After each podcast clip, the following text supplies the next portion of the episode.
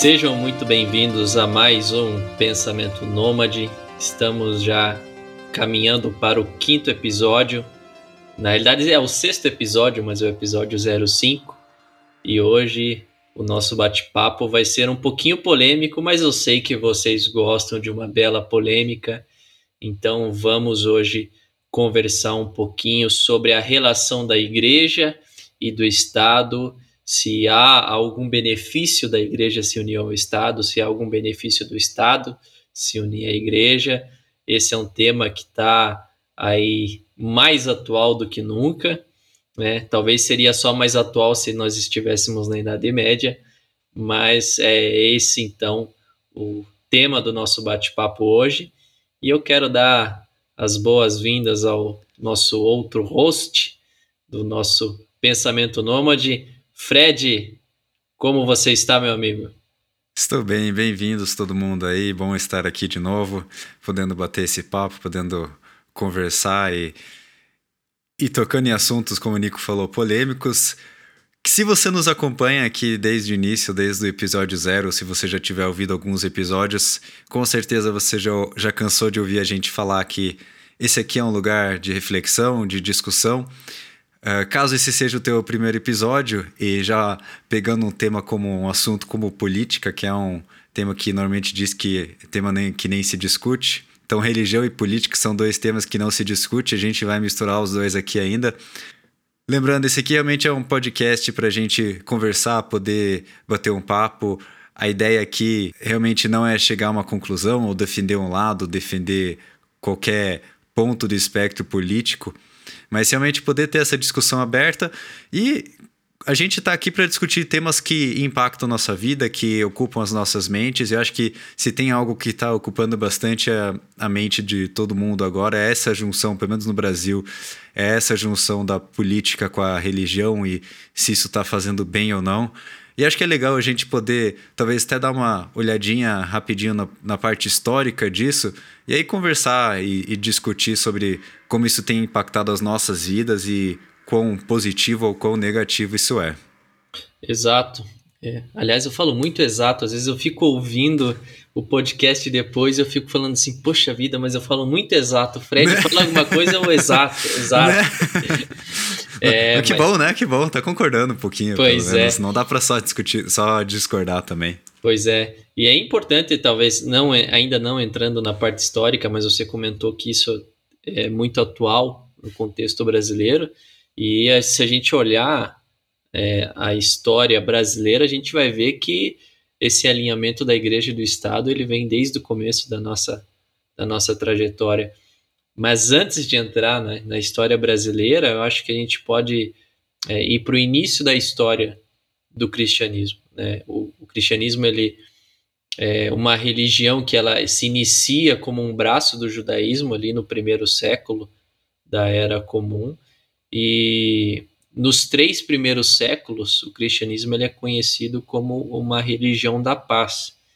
Então os principais historiadores os principais pesquisadores da área do cristianismo primitivo vão relatar que os primeiros cristãos não faziam uso de armas, que os primeiros cristãos é, eram pessoas extremamente pacíficas, contrárias a, a, ao uso da violência, é, eram contrárias à, à interferência do Estado dentro do, da igreja, né, dentro do, do cristianismo.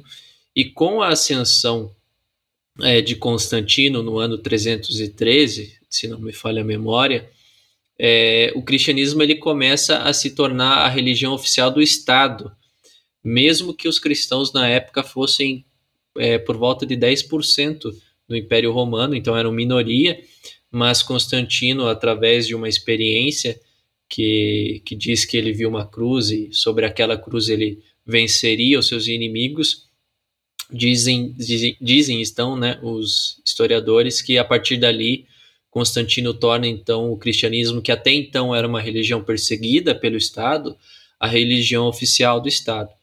E aí o Estado começa a praticar, o Estado começa a fazer coisas atrelado à igreja, coisas que a igreja não fazia até então. Então, por exemplo, a, igreja era separada do Estado, agora a igreja era um braço do Estado.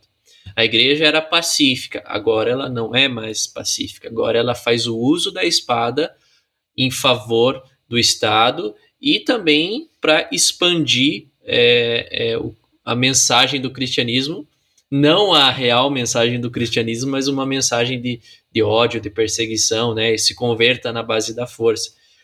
Fora outros fatores que eu poderia elencar aqui, mas eu acho que fogem um pouco da, da, do espectro do tema que a gente vai comentar hoje.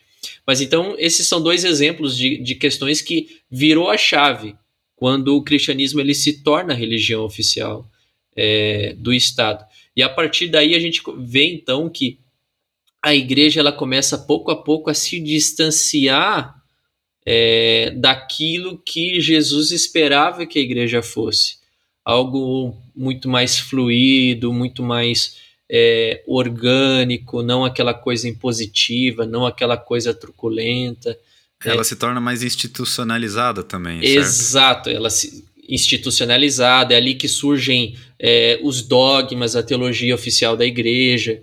Uh, muitos vão ficar brabos comigo, mas os principais é, pesquisadores do cristianismo primitivo vão dizer que existia uma diversidade no, no, cristianismo primitivo. Então, é aquela história de ortodoxia, isso aí só vai tomar corpo mesmo quando a igreja se torna uma ferramenta do Estado, que daí o Estado precisa criar uma teologia oficial para a igreja e começa a fazer uso de, é, de, desses dogmas e dessas normas é, que o Estado coloca dentro da igreja para uhum. ter o controle sobre a, a, as pessoas. Então é aí que começa é, essa história da união da igreja e do Estado. E desde o começo a gente já viu que ela foi prejudicial. A gente já uhum. percebe que, que desde o início, desde do, do, da gênese dessa junção, é, a igreja sofreu muito com isso. Porque ela começou a se tornar um instrumento político para o Estado. Então, o Estado usava a igreja para os seus, seus fins, né, para os seus é, desejos próprios, e com isso, automaticamente, a igreja começa a se afastar do seu propósito primário lá, que foi instituído por Jesus. Mas assim, eu entendo que teve essa que você falou que isso foi negativo, mas entende-se de alguma forma também que isso teve algum ponto positivo para a igreja, essa união da igreja com o Estado, talvez até uma força que a igreja possa ter ganho, uh, imagino que recursos financeiros, obviamente. Então, a gente vê esse lado negativo, mas a gente pode ver algum lado positivo nessa união também? Para a igreja? Com certeza. Ah, eu acho que toda, todo movimento ou acontecimento pode se, podem se extrair coisas boas, né? Então, se a gente olhar para quando houve essa, essa junção, teve coisas muito ruins, mas teve tiveram coisas boas, né? Então, existem intérpretes é, da história do cristianismo que vão dizer que essa união da igreja com o Estado, você começa a criar um, um corpo cristão, você começa a, a, dar forma, uma forma um pouco mais é, homogênea da, da, do cristianismo, eu acho que uhum. exemplos bem claros que eu poderia dar são a criação de hospitais, a criação de universidades, que tudo isso é fruto dessa união da igreja com o Estado. Então, Sim. É, essa ideia, né, criada lá por Carlos Magno, né, é, sobre as universidades, por exemplo, isso é, é muito em conta dessa união. Né, os hospitais que existem até hoje, né, nossa, sim, quantos, sim. quantos hospitais que você, puxando pela memória ou pesquisando na internet, você vai ver que levam o nome de um santo ou levam um nome de alguma questão relacionada ao cristianismo. Tudo isso provém é, dessa relação de igreja do Estado, por conta dos recursos, por conta é, da expansão territorial né, que, sim, que se deu des, dessa união. Não que eu ache que isso foi positivo, porque a gente sabe que ela foi feita na base da força e da violência, mas no final das contas tiveram coisas boas que aconteceram e que foram frutos dessa união da igreja e do Estado.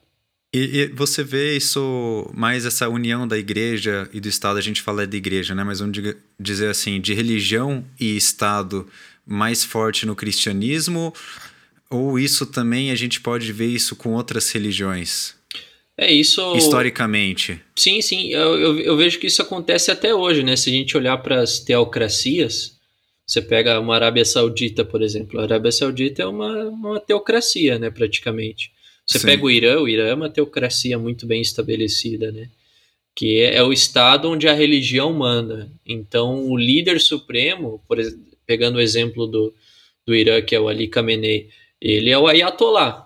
E ele é o, o líder supremo. Abaixo dele tem, tem lá os ministros, tem o, os líderes políticos, né? O parlamento lá, nem sei se é o parlamento que se chama lá, mas enfim, todos eles são subalternos do, do, do Ayatollah, do líder supremo do, do Irã. Então, isso uhum. existe em outras religiões, né?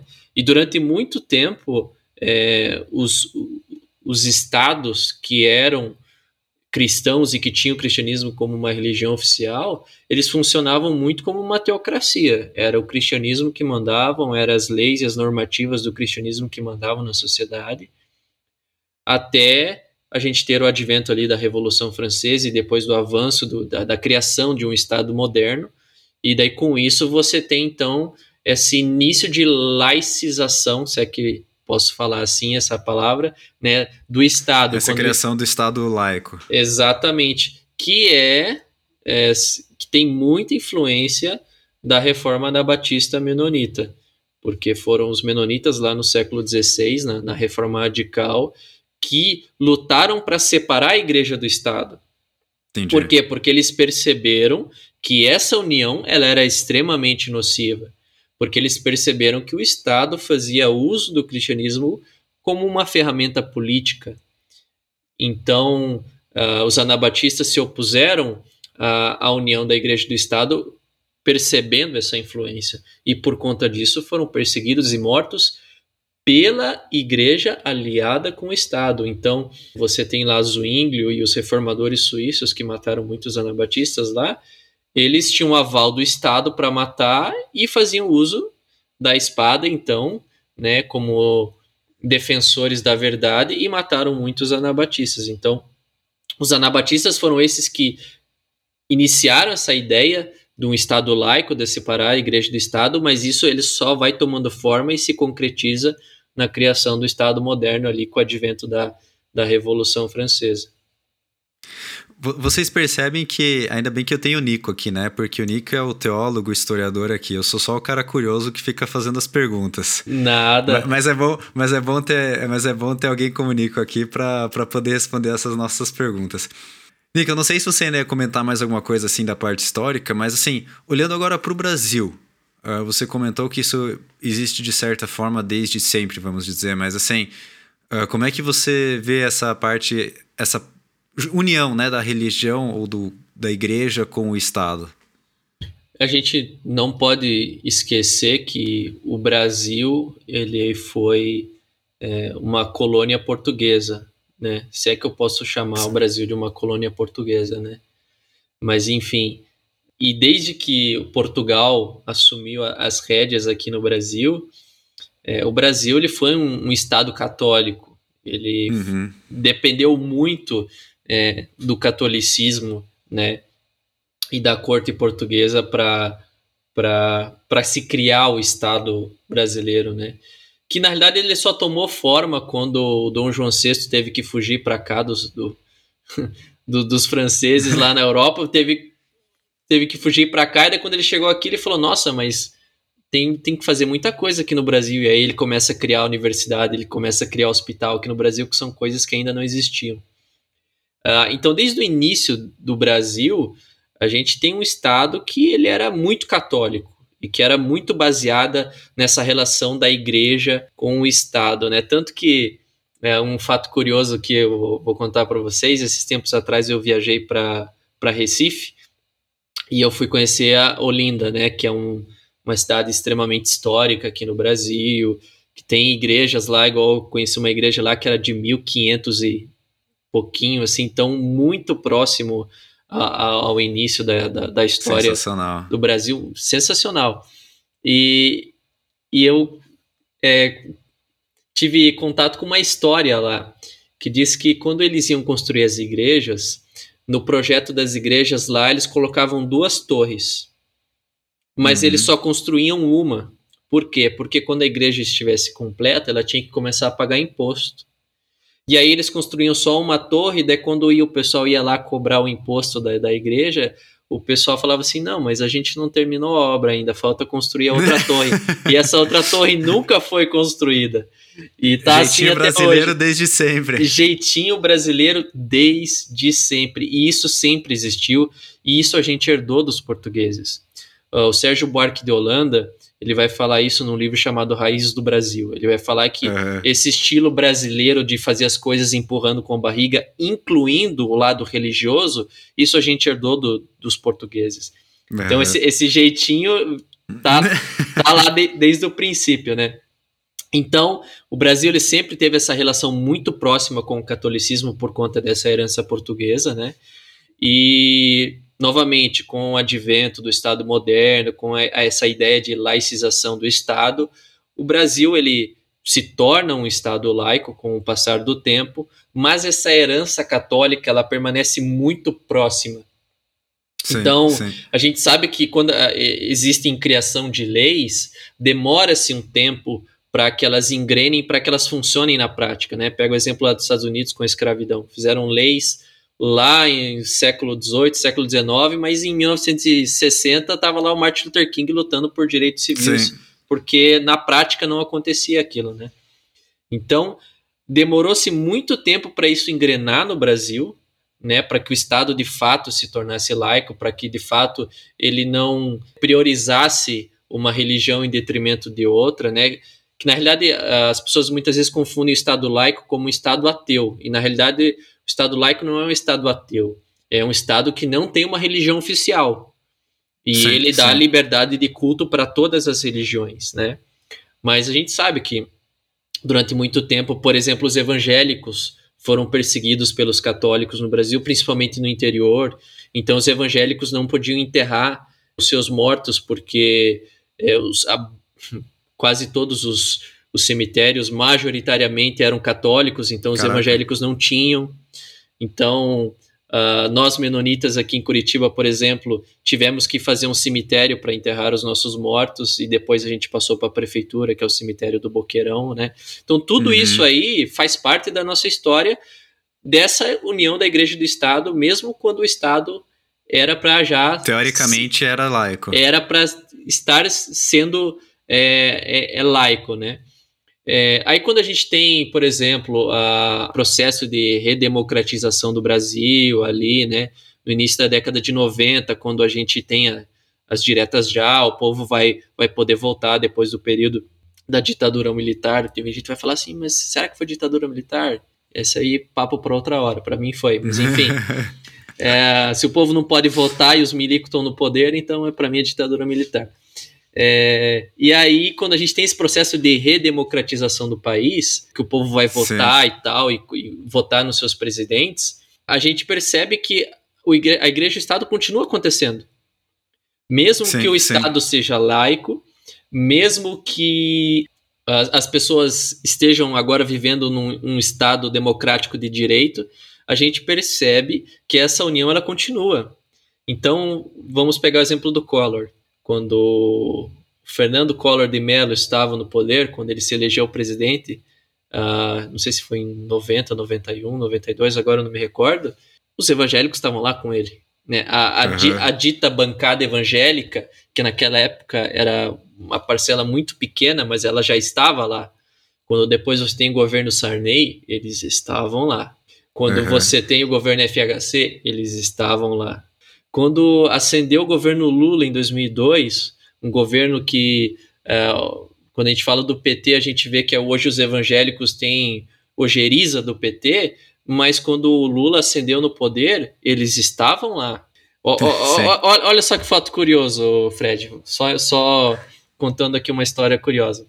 Quando a gente teve a eleição do senhor Jair Messias Bolsonaro em 2018, é, quando ele ascendeu ao poder em 2018, o primeiro ato que ele fez quando a eleição se deu por concretizada foi lá aquela oração que reuniu uma galera lá na, não sei se era na, na casa do Bolsonaro, enfim, tinha uma galera, uma galera que foi orar por ele, e quem sim, puxou sim. essa oração foi o Magno Malta.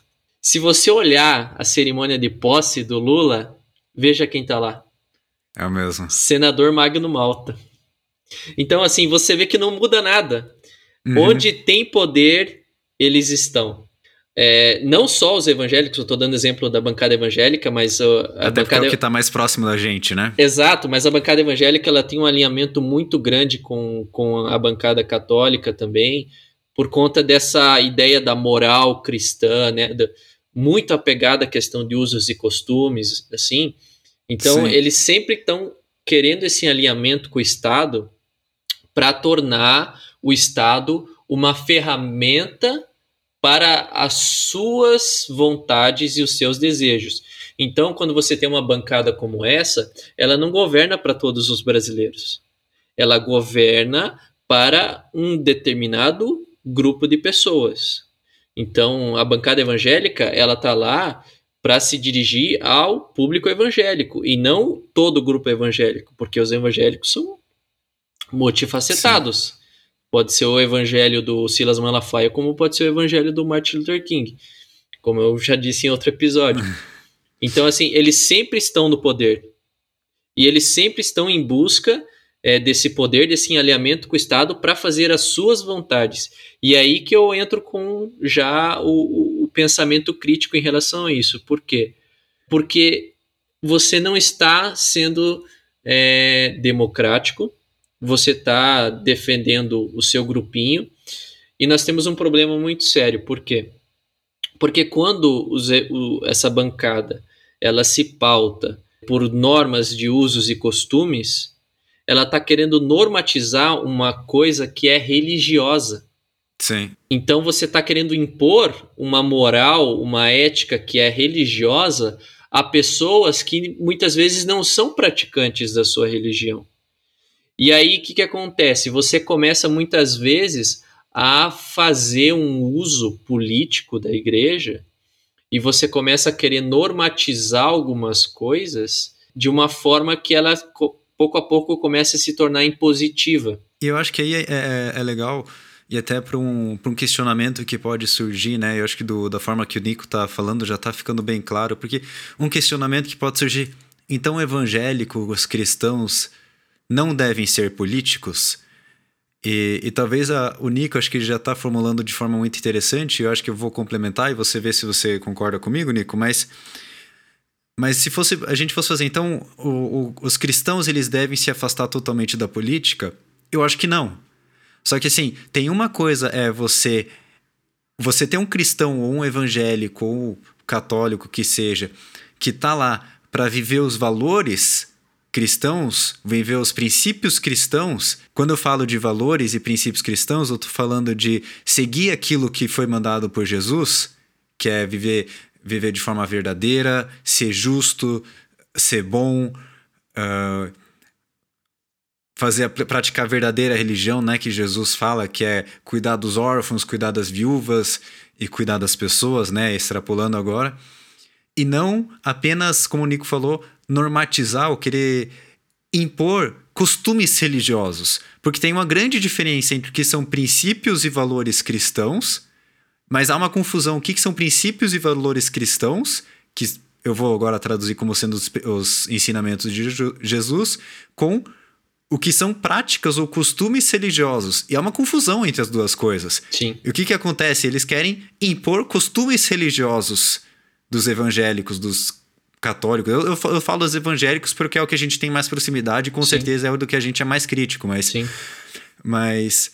E, e, e, aí que acontece a confusão, e aí que acontece, às vezes, a, a, a, entram muitas discussões também, mesmo dentro de igrejas, porque nós não, não, não acho, eu não acho necessário que os meus costumes religiosos, mesmo que eu queira viver eles, eles sejam obrigados ou seja uma obrigação para os outros. Uhum. Mas sim, eu quero que tenha representantes que sejam verdadeiros cristãos lá, que vivam segundo os ensinamentos de Jesus, que vivam segundo uma forma, vivam de uma forma verdadeira, de uma forma justa, para colocar esses valores que eu entendo que vão ser bons para qualquer pessoa, independente da crença, da sua posição. Exato. E, e, esse é um problema, porque quando você pega essa régua e você quer padronizar algumas coisas, isso é problemático, porque a gente vive numa democracia. E viver numa democracia é os cristãos, os evangélicos, os católicos é, defenderem o seu ponto de vista e eles não estão errados nisso. Eu acho que o problema é quando eles querem impor a sua, a sua moral, os seus usos e costumes a toda a população. Eu acho que isso é problemático, porque aí a gente entra num, num, num termo é, que foi alcunhado por uma teóloga alemã chamada Dorothee Soyo, que é o cristofascismo, que é quando uhum. a igreja se alia ao Estado para impor é, as, é, essas normas, essas éticas, esses costumes às pessoas. E isso é extremamente problemático. Por quê? Porque de todas as histórias que eu conheço de alinhamento da igreja com o Estado, deu caca. Se a gente olhar para a igreja reformada holandesa na África do Sul, com as questões do apartheid e tudo mais, deu caca. Se a gente olhar para a Itália de Mussolini, é aquela aquela ideia ali, que, que, aquele namoro com a Igreja Católica, por mais que Mussolini não, não, pelo que eu sei, não era muito uma pessoa religiosa, deu caca. Se a gente pegar o governo do Franco na Espanha, deu caca. Né? Se a gente pegar o governo de Hitler na Alemanha, um cara que teólogos como Emanuel Hirsch falou que era um grande cristão, né, que era uma pessoa maravilhosa, deu caca. Se a gente olhar para a Convenção Batista do Sul nos Estados Unidos com a questão, de, com a questão da escravatura, deu caca. Se a gente olhar para a atuação da Igreja Presbiteriana do Brasil, aqui no Brasil na época da ditadura militar, deu caca. Então, são alguns exemplos que eu estou dando de vezes em que o, a, a igreja se aliou ao Estado é, com uma, deu uma roupagem assim de uma moral elevada, de uma ética elevada, mas que na prática deu caca. Que na uhum. prática provou-se um desastre. Né? Quando os cristãos se meteram na política, na maioria das vezes deu caca. Por quê? Porque eles não foram democráticos, eles foram mais cristofascistas do que democráticos, porque eles quiserem impor a sua moral, porque eles quiserem impor os seus, os seus costumes. E reiterando o que eu falei, não que eles não possam defender, a gente vive numa democracia e cada um pode defender o que quiser. O problema é quando você quer impor isso às pessoas goela abaixo. Sim, e, é, e é justamente isso que fez os cristãos entrarem na política. Porque uh, esses tempos atrás eu estava ouvindo um podcast de um deputado aí que é pastor, uh, não vou citar o nome porque eu me recuso a citar o nome dele, mas ele falando assim, ah, porque a esquerda queria empurrar algumas coisas goela abaixo dos cristãos, e a gente falou, não, a gente não vai aceitar isso, e, e quiseram se meter na política, só que eles estão fazendo exatamente aquilo que eles se queixaram que faziam com eles. Sim, que sim. queriam empurrar goela abaixo algumas questões, e eles tentam fazer a mesma coisa. Então, aí a gente vê que uh, que diferença é essa, né? Como você comentou, né? Será que os cristãos podem se envolver na política? Eu acho que não só podem, como devem.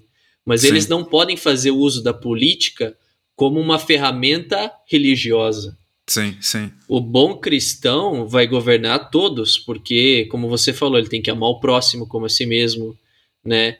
Ele tem que seguir alguns preceitos da religião dele, mas não confundir isso no relacionamento dele com o Estado e fazer o uso do Estado ou do, do jogo político para impor a sua religião de maneira indireta às pessoas, ou a moral da sua religião de maneira indireta às pessoas. Sim, sim. Esse que é a grande problemática no meu ponto de vista. E aqui, novamente, né? A gente aqui não tá para defender nenhum lado político ou, ou ir contra algum lado político. A gente está tentando avaliar um pouquinho a situação atual, ou vai avaliar agora um pouquinho a situação atual, mas é um pouquinho o que está acontecendo, o que eu vejo acontecer no momento no nosso país, que é essa Sim. união dos, da, dos evangélicos com o presidente Sim. e essa defesa do presidente. E, e repito, não tenho nada. Não, não, vejo nenhum problema em alguém ter votado, alguém defender a, o, o, presidente, mas assim, a, a, gente quer avaliar essa, essa, essa junção da religião com a política aqui.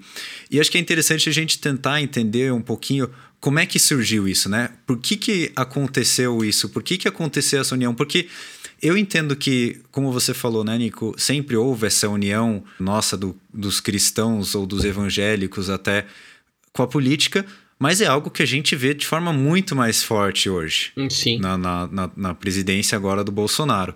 E talvez é até interessante a gente observar isso um pouco, porque me diga se eu estou errado, mas como da forma que eu vejo isso um pouco, o que, que acontece? A gente vinha num caminho político de vários anos já, então tinha do, do, do PT, que era um partido mais esquerda, uhum. já tinha um certo descontentamento do povo em geral com o PT, mas também acho que teve a questão que os evangélicos, que é demograficamente falando, agora uma grande parte da população brasileira, que eles não estavam se sentindo rep eh, representados. E aí, eu espero não estar tá falando bobeira, mas tinha algumas, alguns, acho que é, deputados, como por exemplo o Jean Willis, que atacavam muito forte também os valores que são valores cristãos, ou, ou, ou principalmente de mais fundamentalistas. Então, o que eu vejo também é que assim, não era só uma defesa de, de, da visão deles, mas também houve um ataque muito forte em cima dos valores cristãos. E isso acho que a gente também precisa, precisa observar para tentar entender como é que surgiu isso. Não para defender alguma coisa que está acontecendo hoje, mas para tentar entender como é que aconteceu. E de repente veio alguém que viu essa oportunidade e falou assim: cara, tem um, um grande grupo demográfico aqui que não está se sentindo representado. Uhum. E política é política, política quer seguidores. Exato. E pegou essa situação e falou assim: bom, então eu vou representar esse grupo. Que é o que eu entendo que o Bolsonaro fez, eu não estou avaliando se isso é bom ou se isso é ruim, mas que foi o que eu, na minha visão, ele fez. Ele viu uma oportunidade, ele se uniu ao, aos evangélicos, ele se colocou como aquele que é defensor dos, da moral evangélica, mesmo que eu tenho muita dificuldade muitas vezes em ver uh, os frutos dele. Se Jesus diz que é, pelos frutos que vocês serão conhecidos, e eu muitas vezes pelos frutos tenho dificuldade em ver isso como sendo frutos cristãos, mas tudo bem, é Sim. a minha percepção. Mas ele viu essa oportunidade e ele ascendeu ao poder com esse apoio dos evangélicos, falando: olha, eu vou representar vocês. É, eu vejo que é uma. Essa relação é, do cristianismo aqui no Brasil essa relação do cristianismo aqui no Brasil com a esquerda, eu vejo que ela é meio que uma simbiose, um se, um se alimenta do outro. Por quê? Porque eu, eu vejo que a esquerda ataca uma parcela do cristianismo fundamentalista e eu vejo razões oportunas por, uh, em relação a essas críticas e vejo os cristãos se defendendo, mas ao mesmo tempo atacando e muitas vezes sendo tão agressivo quanto. Né? Então eu vejo que é meio que uma simbiose. E para a gente entender esse lado do cristianismo, a gente precisa entender um pouquinho é, da relação da teologia que nós temos no Brasil, é, no caso dos evangélicos, com os Estados Unidos. Por quê? Porque os Estados Unidos é o berço do fundamentalismo religioso, da, da ala do cristão. Então, aquela ideia do conservadorismo, né? Do, de conservar os valores da família, de conservar as, as velhas tradições e tudo mais. Tudo isso aí, os evangélicos do Brasil herdaram do funda fundamentalismo norte-americano. Então, a nossa teologia ela é colonizada pelo, pelos Estados Unidos da América. E por isso que a gente vê um, um, um cristianismo aqui no Brasil que está muito alinhado a, ao pensamento conservador, é, a, a, um pensamento que demoniza a esquerda, que demoniza espectros como o comunismo, o socialismo é, e outras ideias de, de, de centro-esquerda. Tudo isso aí a gente herda do, do fundamentalismo norte-americano. Então, a, isso nos ajuda a entender um pouquinho do porquê que os cristãos aqui no Brasil eles buscam um alinhamento mais a partidos que sejam de direita, por conta, novamente, por conta de uma certa perseguição que houve da, da, da esquerda, ataques que a, que a esquerda fez a algumas correntes é, políticas relacionadas ao cristianismo, que tinham alinhamento com o cristianismo, e os cristãos, esses cristãos que estavam se infiltrando na política, lutando contra. Então eu vejo assim que é uma simbiose que os dois, um, um se alimentando do outro, um vai alimentando o, o, outro, né? Então a gente pega hoje essa polarização política, Lula e Bolsonaro, um alimenta o outro. Sim. Um dá, dá, dá, dá ibope é, pro outro, dá, dá palanque pro outro, né? E... É, tanto que muito quem fez o, o, Bolsonaro ser eleito foi o PT. Quem Exato. elegeu o Bolsonaro em grande parte foi o PT. E quem e se o Lula for eleito nas próximas eleições, um, grande, um dos maiores responsáveis vai ter sido o governo atual. Com certeza. Ponto. Com certeza, com certeza. Então eu vejo que ambos os, os grupos, tanto é, a, essa esquerda que ela é, digamos assim, mais militante e, e, e, que ataca mesmo esses ideais conservadores, a mesma coisa esses conservadores atacam é, esses valores e a ideologia ma, mais à esquerda. E eu acho isso muito problemático, por quê? Porque criou-se essa, essa falácia de que um cristão tem que ser de direita. Um cristão Sim. tem que ser conservador. E por que, que eu acho isso uma falácia? Porque eu acho muito complicado você bater o martelo ou colocar o, o cristão dentro de uma caixinha política. Por quê? porque existem vários exemplos de grandes cristãos de destaque que eram, por exemplo, sociais-democratas, que, sim, que, sim. que é um espectro político que é de centro-esquerda. Né? Nós temos alas de, de, de, cristãos que são socialistas, né? que já está mais à esquerda. Comunista eu acho um pouco mais difícil, por quê? Porque o comunismo ele tem por filosofia, tem por característica é, o Estado ser ateu. Então, Histórica, pelo, historicamente, pelo menos, foi o que se mostrou, né? Exato, né? Então, se você pegar a, as principais obras de viés comunista, você vai ver ataques ao, ao cristianismo, ataques à, à, à, igreja. É, então, assim, é, geralmente é. Você, você vai ver que é, é um pouco mais difícil, mas existem cristãos o, o que, que se também... dizem comunistas, né? O que eu acho que também a gente tem que entender, né? Quando a gente vê defensores assíduos do Bolsonaro, por exemplo, hoje em dia, principalmente no meio, no meio cristão, uhum. eu acho que é algo que a gente também, por um lado, tem que entender. Porque, por exemplo, pega a nossa história, pega a história dos menonitas, uhum. que em certo momento, lá na, na então União Soviética, foram perseguidos por causa da sua religião. Sim. Então, é algo que também, mesmo que a esquerda brasileira nunca proibiu qualquer religião, uh, não vou dizer, ou não vejo tendo realmente tido qualquer ataque à religião ou à liberdade religiosa ou algo assim, mas quando você pega as pessoas que tiveram avós, bisavós, que viveram essa perseguição, que tiveram que fugir, que vieram, por exemplo, para o Brasil para fugir porque eles não pod podiam mais viver a sua religião ou as suas crenças, o cristianismo, devido a um Estado comunista, uhum. qualquer semelhança hoje em dia que se assemelha àquele Estado que eles conhecem dos pais, dos avós, dos bisavós, eles têm medo. Sim. Então, assim, é algo que também a gente tem que entender, tentar entender um pouquinho, tentar entrar um pouquinho, ter um pouquinho de empatia com essas pessoas, quando ainda elas continuam defendendo assiduamente um presidente que, em muitos pontos, já se mostrou muito ante aquilo que são valores cristãos, uhum. porque eles têm esse receio ainda. Uhum. Tem esse receio de que, bom, mas o outro lado é muito mais perigoso. E, infelizmente, isso se transforma nessa guerra santa, que é uma que não existe, que é o que você estava falando. Essa esse, parece que direita e esquerda é uma luta de bem contra o mal. Independente do lado que você tá, você tá pelo, lutando pelo bem. Sim. E você tá lutando contra o mal. Independente no que você acredita, você transforma isso numa guerra santa. Uhum. E, e aí que piora muito mais tudo isso, numa guerra santa vale tudo. Porque aí vale também eu fazer aquilo em alguns momentos que não está certo, que é contra a lei, e se justificam muitas coisas, por quê? Porque é uma guerra santa. Eu, tô lutando por um bem maior, eu tô lutando contra, contra um mal maior.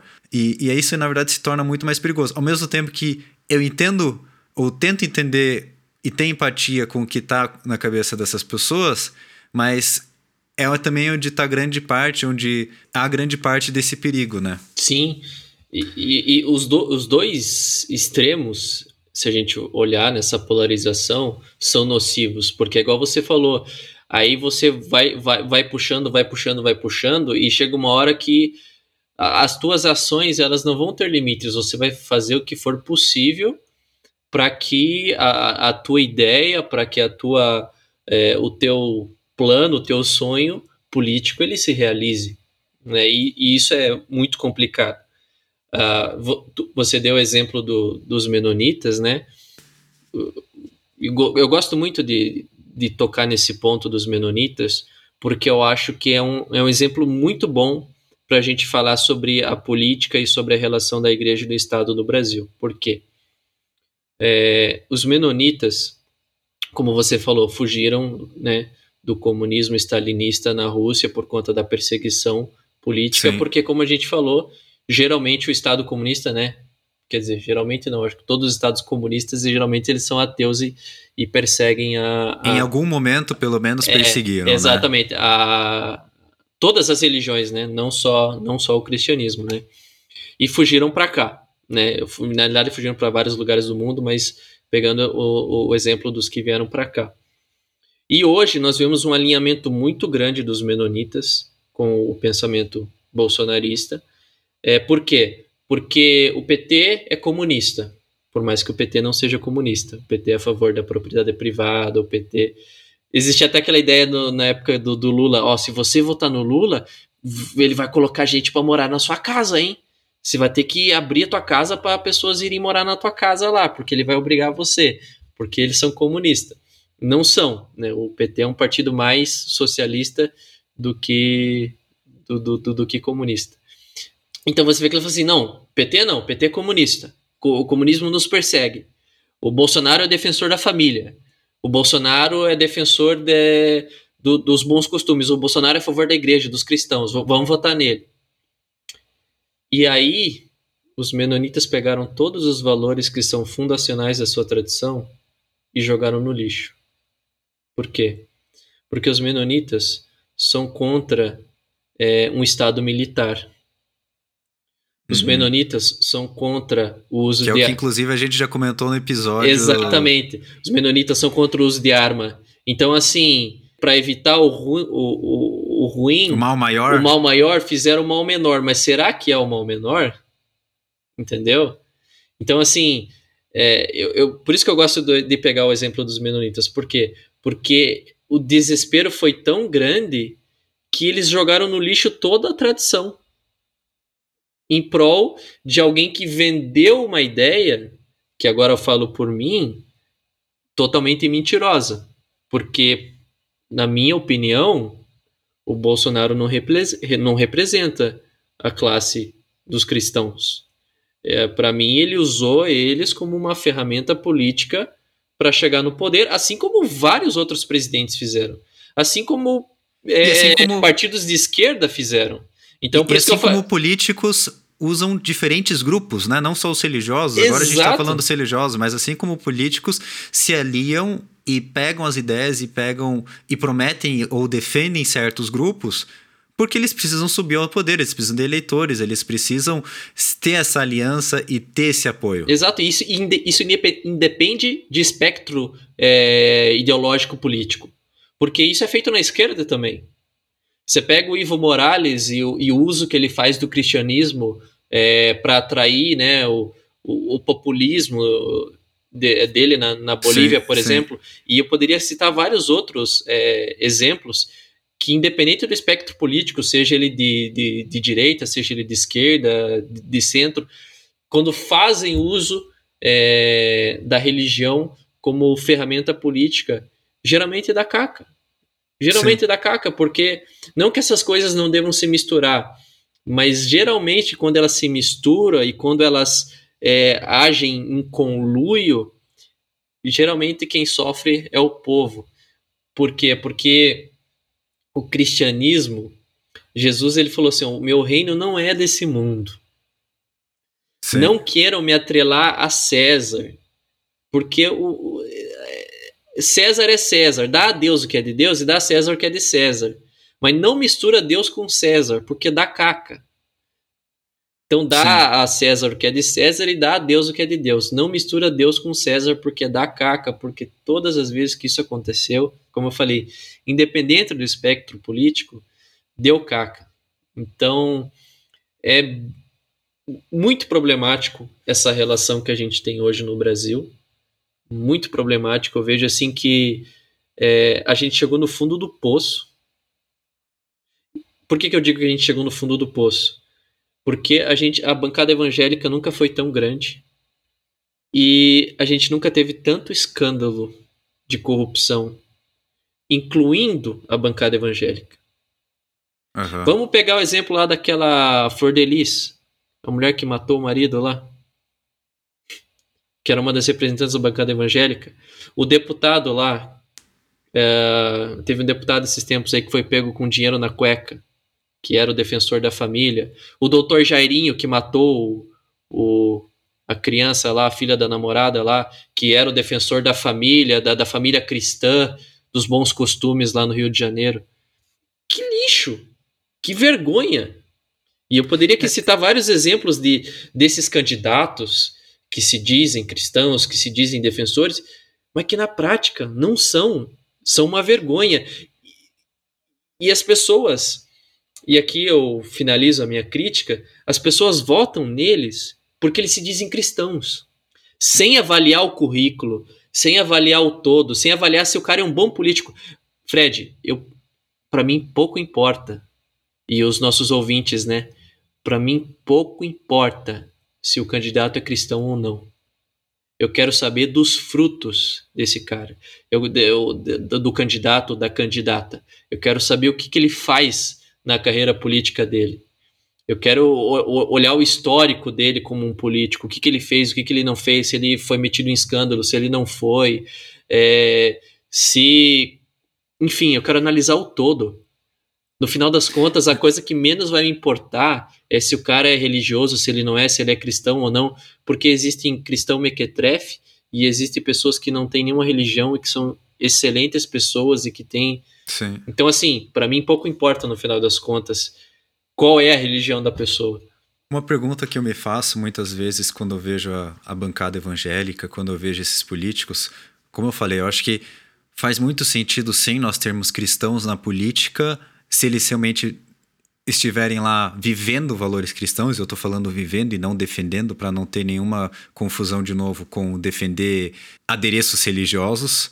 Mas eu me pergunto muitas vezes quando a gente vê esses políticos cristãos o quanto bem eles estão fazendo ou quanto mal eles estão fazendo. E aqui pensando agora, vindo do ponto de vista de um evangélico mesmo, de um, de um cristão, qual que é a nossa função como cristãos aqui?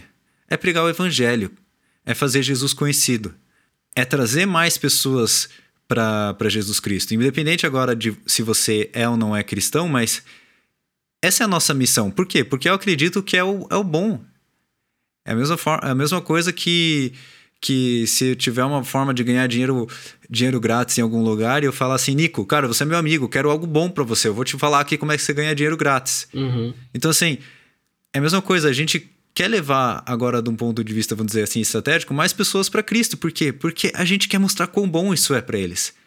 E me pergunto se eles estão fazendo isso, ou se eles estão fazendo exatamente o contrário. Se eles estão afastando as pessoas de Cristo. Ou se o estão fazendo do, da forma errada, porque, como a gente falou, né? Se você está impondo, geralmente quando, quando algo é bom, você não precisa impor.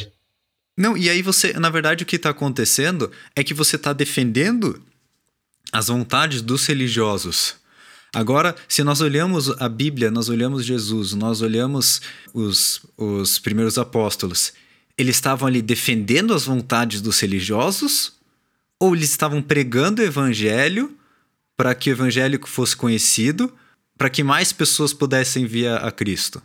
Eles não estavam defendendo as vontades, os desejos dos religiosos. Na verdade, normalmente eles estavam criticando os religiosos. Uhum, sim. Vou dar um exemplo. Ninguém chegou um dia para você e colocou uma arma na sua cabeça e falou assim: você vai gostar da Maureen. Não. Esse foi um processo natural. Maureen é minha esposa, Maureen tá? é sua esposa, é.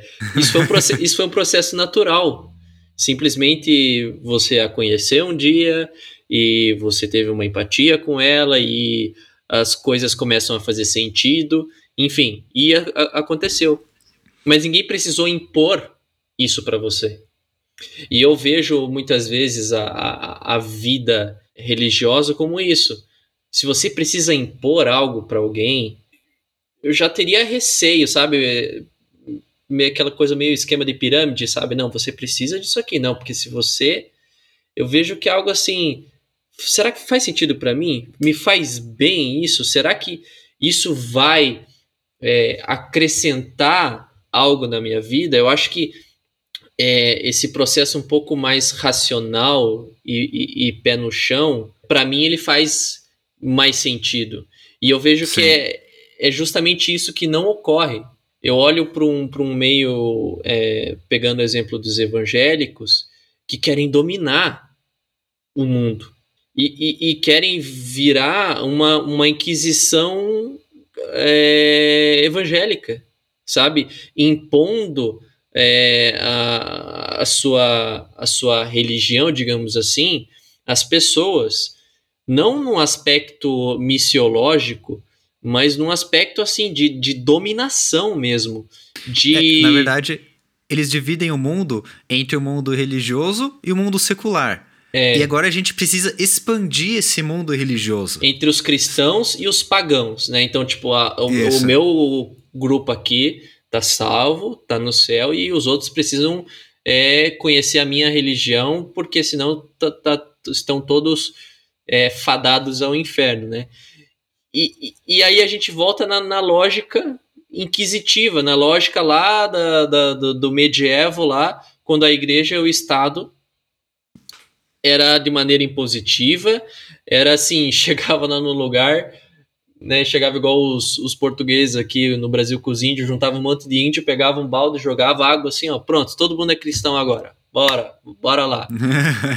assim, não mudou a vida dos caras, né, eles não, não muito, nem sabiam quem era Jesus, né, para mim, quando a gente fala de cristianismo, são pessoas que são parecidas com Jesus, são os pequenos cristos, aqueles que imitam Jesus, né? E por isso que eu sim. acho tão crítico a relação dos cristãos com a política no Brasil e daqueles que se dizem cristãos que são políticos. Por quê? Porque eles não são parecidos com Jesus. No meu ponto. Seja, na, na, na, novamente, sejam de esquerda ou sejam de direita, né? Sejam de, de direita, sejam de esquerda. Uh, eu, eu, não ve, eu não consigo enxergar. Pou, pouquíssimos deles eu consigo olhar e falar assim: eu vejo Jesus na vida desse cara pelos frutos eu vejo que esse cara é um discípulo de Jesus de Nazaré. Ele cuida do órfão, ele cuida da, da, da viúva, ele não faz distinção é, de grupos. Ah, então os cristãos eu trato de um jeito, é, os que não são cristãos, ah, os LGBT, né? Por exemplo, que os, os, os crentes têm tara no, no, nos LGBT. Não, os LGBT parece que é uma classe inferior, né? Para boa parte da, da, da bancada evangélica. Então, quando a gente vê isso, a gente fala assim, espera aí, mas não... Que, que cristianismo é esse que, que faz acepção de pessoas? Sim, né? sim. Então, quando, quando Jesus, é, é, eu acho legal sempre tentar voltar a comparar com Jesus, né? Quando Jesus, quando alguém queria fazer acepção de pessoas, seja de prostitutas, seja de cobradores de impostos, que eram os inimigos da população na época, ele era a pessoa que aceitava essas pessoas, falava: não, deixa eles virem a mim. Exato. E depois ele falou ainda que as prostitutas precedem esses religiosos no reino dos céus, né? Então, a lógica de Jesus ela é muito diferente da lógica é, política de, de, de, boa parte dos cristãos que, particularmente eu, analisando né, politicamente o, o Brasil, eu, eu vejo assim, eu acho que a relação política dos cristãos no Brasil é extremamente problemática. É, pelo fato, primeiro, de serem maus políticos, independente da religião, são maus políticos, são um mau exemplo para a sociedade.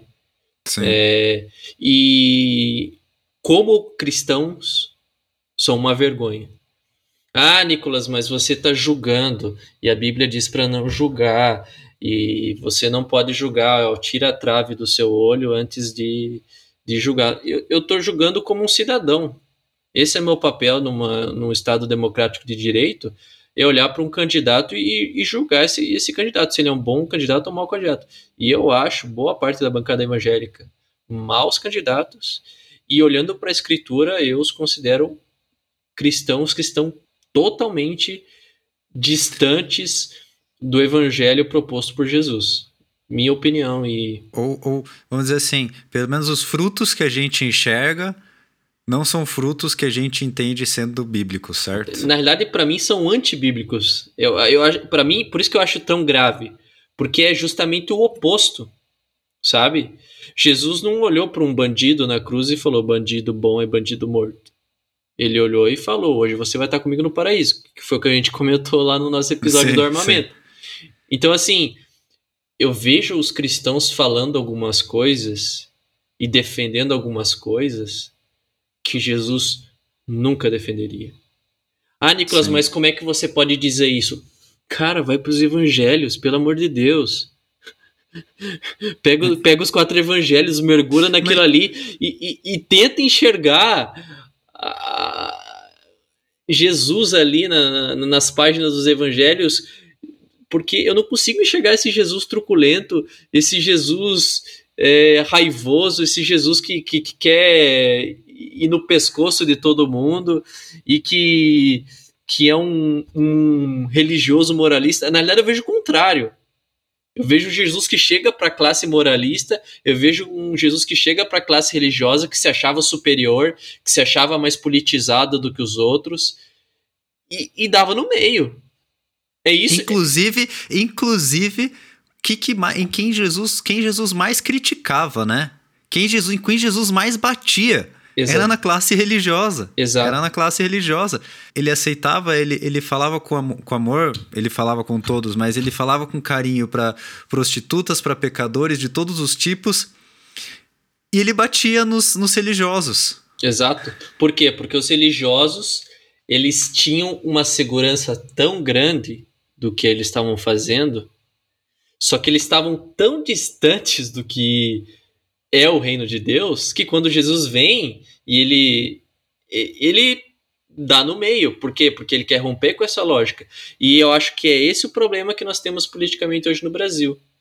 Desses cristãos que se acham tão os donos da verdade, conhecereis a verdade, a verdade vos libertará. Cara, de que verdade você tá falando, meu amigo? Entendeu? Nico, Nico, tem que cuidar que o Nico tá se irritando aqui. Ah. Ó, ó, so, daqui, a pouco, daqui a pouco, se vocês escutarem o estouro, foi o Nico batendo no microfone. Só vou dar um exemplo. Só vou dar um exemplo.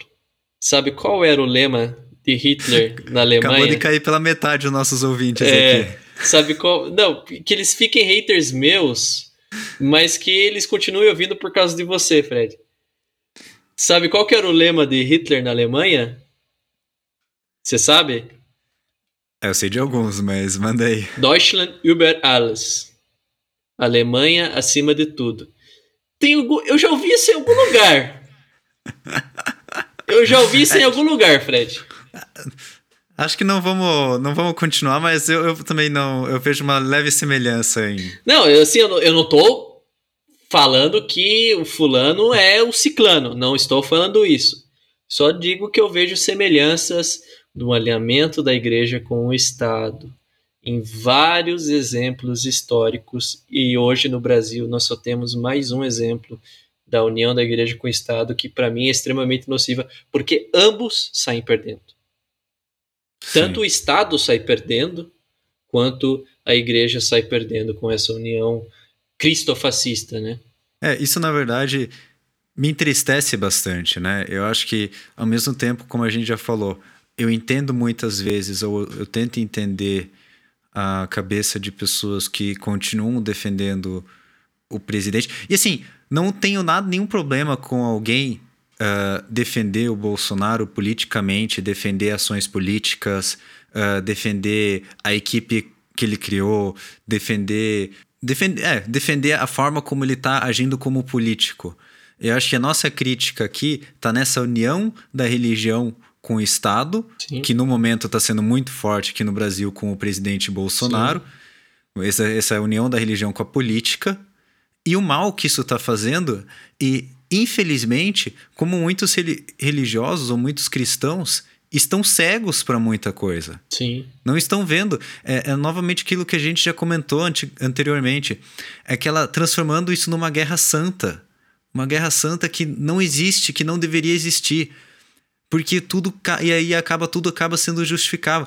Ah, o idoso da igreja que ia cair de costas se você falasse qualquer palavrão, aceita um na boa um presidente que vive falando palavrão. Uhum. Isso é só um exemplo, eu não estou falando que ele é um presidente pior ou melhor por ser palavrão.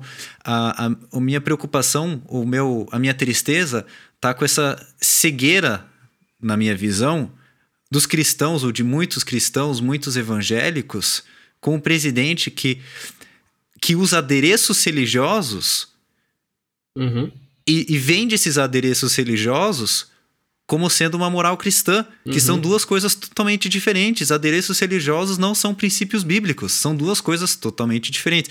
E é isso que, na verdade, me deixa triste. Uhum. Novamente, eu não tenho nenhum problema com pessoas defendendo o político Bolsonaro como um político, sendo ele um político possivelmente político bom. Vamos discutir política, é um outro assunto, não é isso que a gente está discutindo aqui. É essa preocupação dessa união da religião com, a, com o Estado e quão nocivo isso é. Até porque a gente vive numa democracia e nós vamos ter dentro de uma democracia vários espectros políticos, várias ideologias e pessoas defendendo A, pessoas defendendo B, né? Eu, por exemplo, uma coisa que me incomoda muito é justamente essa idolatria política. E que, e que, eu vejo do outro lado. Esse messianismo, né? Esse messianismo. Exato. E, e, eu vejo do outro lado. Eu vejo muitos fazendo a mesma coisa com o Lula. É, esse messianismo, essa idolatria política. Eu, eu acho isso muito nocivo. Sabe? Porque os políticos são pessoas humanas, eles erram. É, no Brasil, a gente tem a impressão que eles erram muito mais e com mais frequência né? Então, assim, quando você coloca a tua esperança num determinado político, num, num determinado plano político, eu fico muito receoso, porque eu assim, eu meio que sei onde vai dar, sabe? Igual eu falei, e... vamos pegar, igual eu dei o exemplo, né, de, desde que o Brasil se redemocratizou. Os cristãos sempre estavam lá, sempre escolhendo um candidato, sempre do lado do poder, e não adiantou nada, sabe? Não e, adiantou nada. E eu acho que o, o problema nesse, nesse, eu vou chamar aqui de messianismo, uh, ou seja, desse super político super-herói, e até voltando um pouquinho agora para o lado religioso, é a não crítica. Uhum. A não querer criticar. Uhum. E aí vem muitas vezes o argumento uh, de de que o poder é instituído por Deus e tudo mais. E eu não vou nem fazer comparação aqui agora das pessoas terem feito o mesmo com o Lula ou não terem feito o mesmo com o Lula.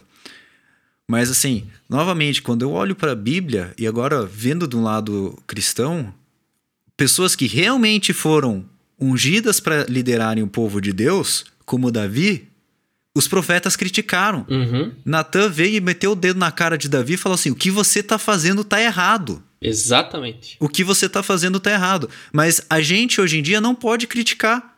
Por quê? Porque você está indo contra. Ainda chamam de ungido do Senhor. Oh, Desculpa, mas para mim não é né? ungido do Senhor. Oh, oh, você tem que orar por ele. Você não pode criticar, né? Mas, mas você tem que orar por ele. Eu, eu, eu acho que é certo. Vamos orar por ele então. Mas vamos criticar também. Vamos ver o que talvez ele está fazendo de bom, mas vamos ser críticos com o que ele está fazendo de ruim também. Sim, sim. E vamos fazer isso com os próximos governos também. Aqui não é nada específico para o nosso presidente e, atual. E vamos fazer isso com os próximos, com, com, todos, todos né? e com, todos os políticos. Exatamente, presidente, senador, deputado federal, deputado estadual, prefeito, vereador, enfim, todos, né? Não sim. vamos só pegar um, uma parte, vamos pegar todos. É... E, e, não, e não colocar como poder instituído de Deus, agora a gente não pode falar conta, não, nós somos responsáveis para falar conta, nós somos responsáveis por criticar se tem algo errado. E outra, é, aí a gente cai num. Por isso que eu tenho muita dificuldade, às vezes, com determinadas interpretações literais do texto bíblico, porque aí a gente cai no assunto que a gente falou no podcast anterior, do determinismo. Porque, assim, se todo o poder político é instituído por Deus, Deus instituiu o governo do Hitler Deus instituiu o governo do Stalin. Foi ele que quis esses governos. E, enfim, sabe? Você tá vendo como é problemático às vezes a gente ser muito determinista e. Então, assim, uh, eu acho que os políticos, não que eles sejam escolhidos a dedos por Deus, porque, como eu falei no episódio anterior, eu tenho muita dificuldade com esse, com esse determinismo, né? Mas, assim, independente da forma com que, que socorra, os políticos eles estão lá, né? Eles estão lá para exercer a sua função e quando um político ele é um bom político, o povo vive bem e quando é um mau político, o povo padece, né? E, e o que me cansa e o que me dói na mente uh, é ver o nosso povo, por exemplo, padecendo. E muito mais por um cara que se diz cristão e defensor do cristianismo. Né? Porque o povo, nosso povo vem padecendo desde sempre entra político, sai político, sendo cristão, não sendo cristão, sendo de esquerda, sendo de direita, sendo de centro, sendo o que for. É, o nosso povo continua aparecendo. E aí, quando aparece um cara ainda que se diz cristão e o nosso povo padece, uh, parece que mais do que nunca, né? A pandemia é um exemplo disso. Uh, não vou nem entrar na questão, mas os nossos ouvintes sabem tudo que foi dito a respeito da pandemia. Uh, isso dói, cara. Isso dói. Isso dói ver. E daí, como você falou, não ter senso crítico. Não ter pessoas falando assim, pô, o cara pisou na bola. Eu gosto dele, eu defendo ele, mas, pô, ele pisou na bola. Ele... Você não vê isso. Você vê as pessoas tentando justificar o injustificável. Sim, sim. Cara, e, e é isso que é uh, um nível de idolatria, sabe? Que quando Sim. não se pode tocar no ungido do Senhor, não se pode criticar o ungido do Senhor, não se pode falar nada a respeito do ungido do Senhor, porque Deus o colocou lá, então aceite tudo que ele diz, cala a boca, porque é como se fosse Deus falando. Cara, isso é problemático demais, meu amigo. Não sei nem mais o que falar aqui. Não, eu acho que agora a gente senta e chora né? Porque não tem muita esperança para 2022 também, né? Agora eu vou falar uma coisa para os cristãos. Então, se você não é cristão, peço desculpa, mas eu quero falar para os cristãos. Coloque a tua esperança em Jesus Cristo de Nazaré, porque você é cristão. Você foi chamado a ser um discípulo, um imitador de Jesus. Então, coloque a tua esperança em Jesus. Não coloque a tua esperança em político, porque você vai se decepcionar. Porque todo mundo que eu conheci, incluindo eu, se você coloca esperança em político, tu quebra a cara. Então não coloque Se você esperança... coloca esperança em outras pessoas, você vai quebrar a cara. Em algum momento, porque Ponto. exatamente. Então não coloca a tua esperança.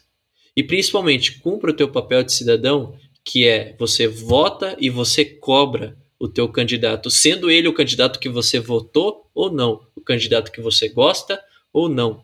Cobra eles. Porque você que está pagando o salário deles, eu que estou pagando o salário deles. Então cobra esses caras e essas gurias que estão lá é, fazendo fervo com o nosso dinheiro. Não, acho que é isso aí, Nico.